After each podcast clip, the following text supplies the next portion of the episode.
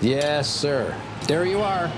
That is a perfect hot pastrami sandwich. Fantastic. The man is a living legend. Look at the menu. At this very delicatessen, they named the sandwich after him. Midi sur TSF Jazz. Aujourd'hui, nous avons le plat de côte, ou les paupiètes, ou le civet de lapin. Mettez-moi d'abord un civet. Hein, et puis mon plat de côte après, quoi. Et puis, glissez-moi une petite paupiette avec, quoi. Hein. Jean-Charles Doucan Daily Express. On a envie d'ailleurs, non? Ça manque de flûte par ici. L'un des maîtres de cet instrument dans le jazz, c'est Hubert Laws, actif dès les années 50 au sein des Crusaders première version. Hubert est aujourd'hui âgé de 80 ans, c'est l'un des héros de Ludivine Issambourg. Elle lui dédie tout son album Outlaws, déjà disponible sur toutes les plateformes, en attendant de pouvoir racheter des CD et des vinyles tout confiné que nous sommes, on va lui passer un coup de fil en deuxième partie d'émission. Mais pour commencer, on dédie ce Daily Express à la mémoire du trompettiste Wallace Roney, emporté avant-hier par le coronavirus à l'âge de 59 ans. Dès sa première rencontre avec Miles en 83, il est devenu son protégé, ce qui était très rare, et ils sont restés proches jusqu'à la disparition de Miles Davis. Wallace a aussi fait partie des Jazz Messengers d'Art Blackie. Comme ses deux mentors, il s'est employé à révéler de nouveaux talents au sein de ses propres projets. Le contrebassiste Christian McBride, par exemple, a enregistré la toute première session de sa vie auprès du trompettiste Wallace Roney. C'était au début des années 90 pour l'album Obsession. En extrait, voici leur version du standard Alone Together. Et tiens, on parlait de flûte, il y en a une ici, jouée par Gary Thomas.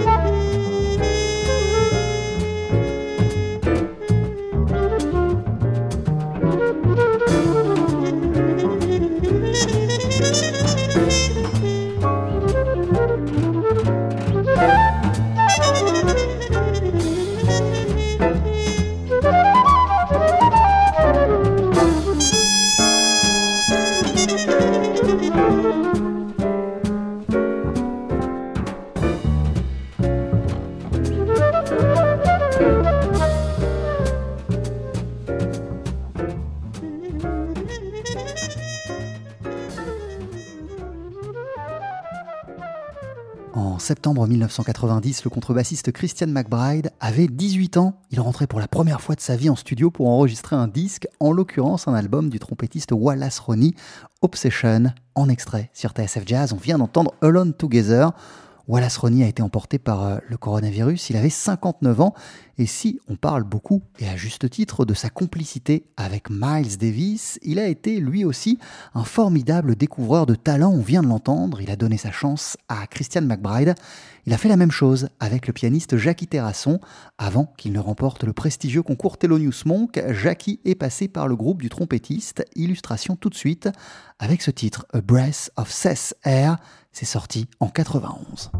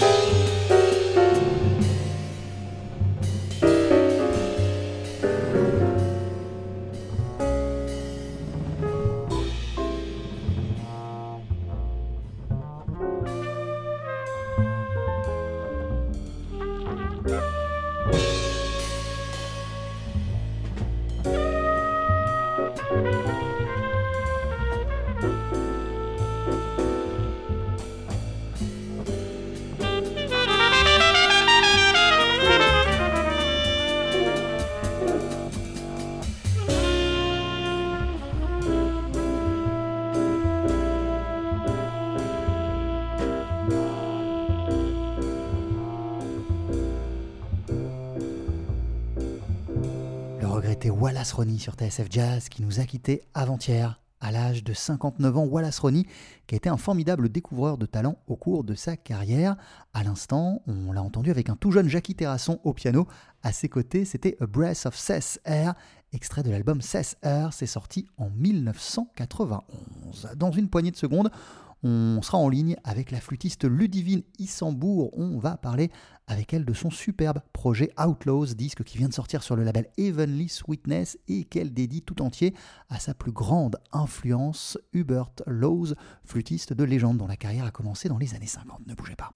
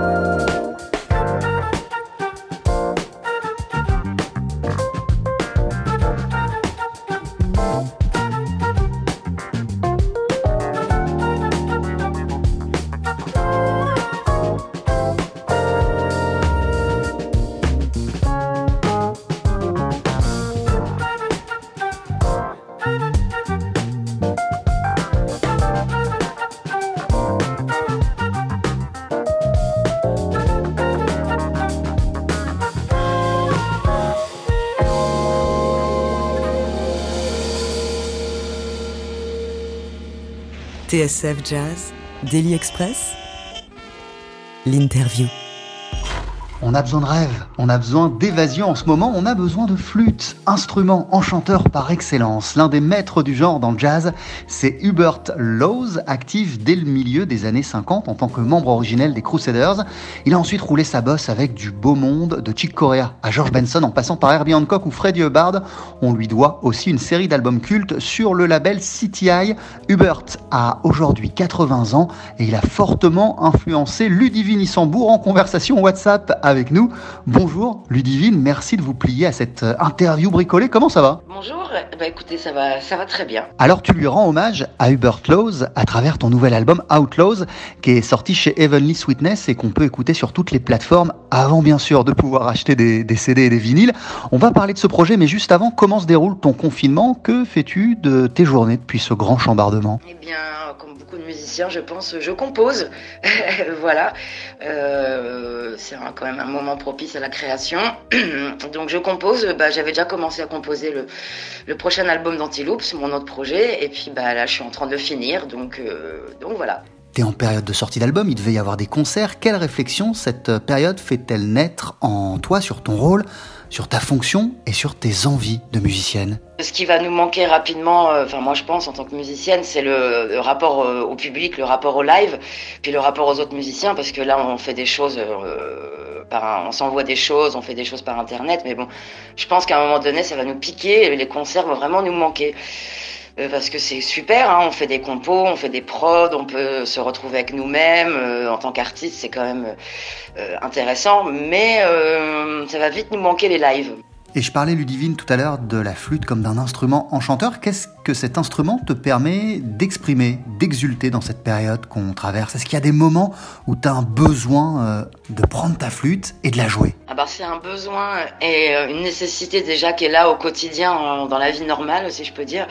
Et là, effectivement, euh, elle nous permet, moi je pense que la musique nous permet de garder notre tête et, et donc de se retrouver avec son instrument, le rapport au souffle, etc. Euh, donc oui, oui, tous les jours, euh, je continue à jouer tous les jours. Et juste pour rester un instant sur cette euh, idée, de quelle manière ça t'apaise De quelle manière ça te fait du bien quand tu prends ta flûte? Ah bah bien sûr que ça m'appelle, ça me fait du bien. Il y a un rapport bah, au souffle hein, qui est direct, et puis le rapport aux vibrations. je compare souvent notre la pratique de l'instrument au, au yoga, hein, cette espèce de, concentration ou de choses qui se passent que quand on joue, on, on est concentré que sur euh, ce qu'on joue, et donc on oublie tout le reste, tout le reste est un peu mis de côté. Et on a cette sensation aussi en yoga. Alors ton, ton actualité Ludivine, on l'a dit, c'est ce disque Outlaws enregistré avec une équipe de dingue, on l'a pas précisé ça. Eric Lénini à la direction artistique et au clavier, Laurent Coulondre au clavier bien sûr lui aussi, Julien Hernet à la basse et Stéphane Huchard à la batterie. Il y a même Chassol qui pointe le bout de son nez. Cet euh, album est dédié à Hubert Laws, l'un de tes prestigieux aînés. Quelle porte Hubert a-t-il ouvert pour les flûtistes de ta génération? Alors c'est pas que les flûtistes de ma génération, c'est quelle porte il a ouverte euh, pour la flûte dans le jazz. Parce que c'est le premier flûtiste euh, qui, a, qui arrive avec une formation classique, donc déjà sur l'instrument, euh, ça joue un peu plus, il se passe d'autres choses, il y a plus de possibilités. Euh, Il y a un vrai son de flûte, parce que les saxophonistes flûtistes jouent très bien, mais souvent il y a quand même du problème de son. Là, il y a un vrai son de flûte.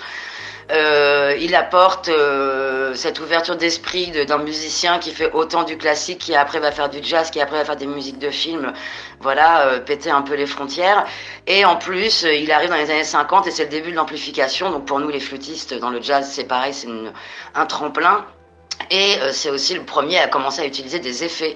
Parce que très rapidement, dans ses albums, on entend qu'il qu'il utilise d'ailleurs beaucoup euh, l'octaveur, euh, notamment dans l'album In the Beginning. Euh, voilà, donc il ouvre, il ouvre beaucoup de portes.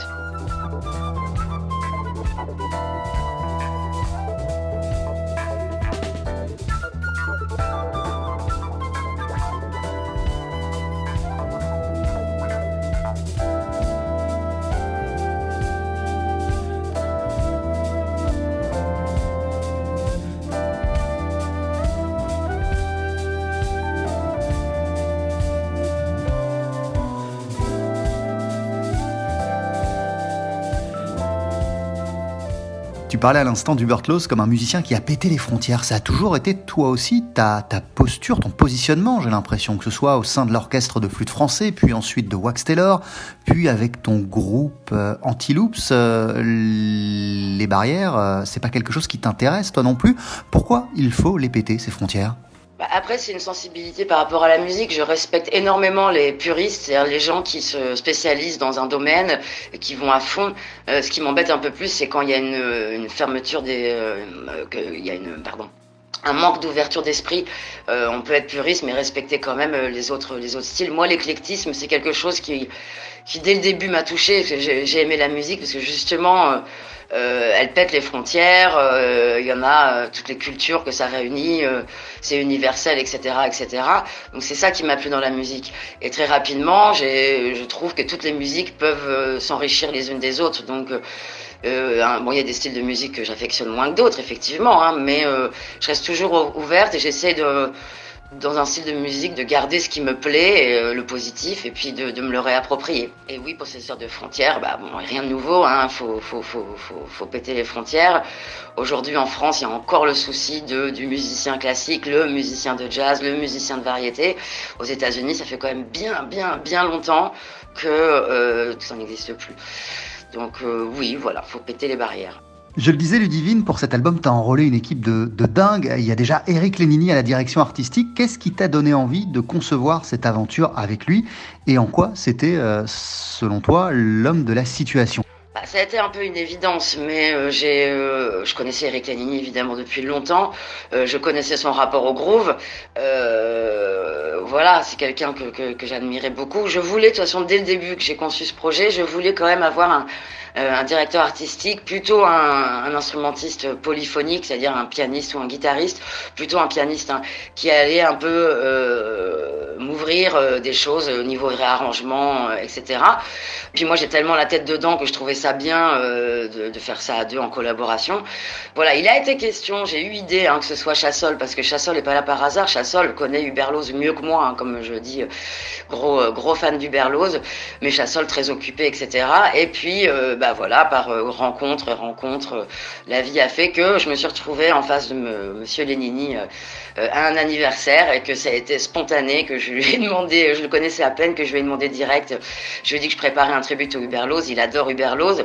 Je m'en doutais un peu et il a dit oui sans aucune hésitation. Et deux jours plus tard, j'étais chez lui en train de choisir les morceaux avec lui. Donc c'était assez chouette. Et il y a eu aussi avec, euh, avec Eric Lénini tout un travail effectué sur le son pour sonner comme dans les 70s. Par quoi ce, boulot est-il passé? Le boulot est surtout passé par quelqu'un. Euh, voilà, je le mets en avant parce qu'on on oublie un peu toujours ces gens-là, mais il est aussi important, euh, surtout dans cet album, que, que Eric, et c'était un peu ma ma petite recette, je savais qu'en mettant ces deux personnes en contact euh, qui ne se connaissaient pas, hein, je parle de, donc de l'ingé son, Mathieu Gibert, euh, ils ne se connaissaient pas et je savais qu'en les mettant, euh, en faisant se rencontrer, ça allait être magique et c'est exactement ce qui s'est passé.